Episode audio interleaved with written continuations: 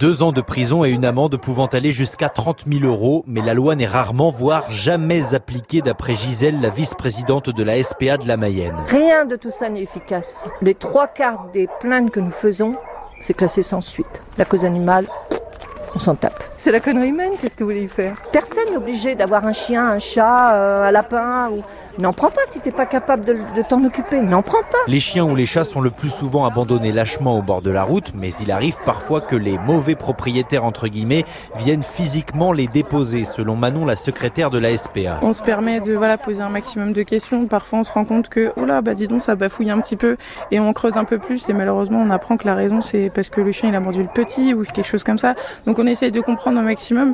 Voilà, on va pas leur dire, bah, si c'est une raison comme ça, vous repartez avec votre chien. Non, pas du tout. À Laval, la SPA propose une fourrière pour les propriétaires qui ne peuvent pas partir en vacances avec leurs bêtes.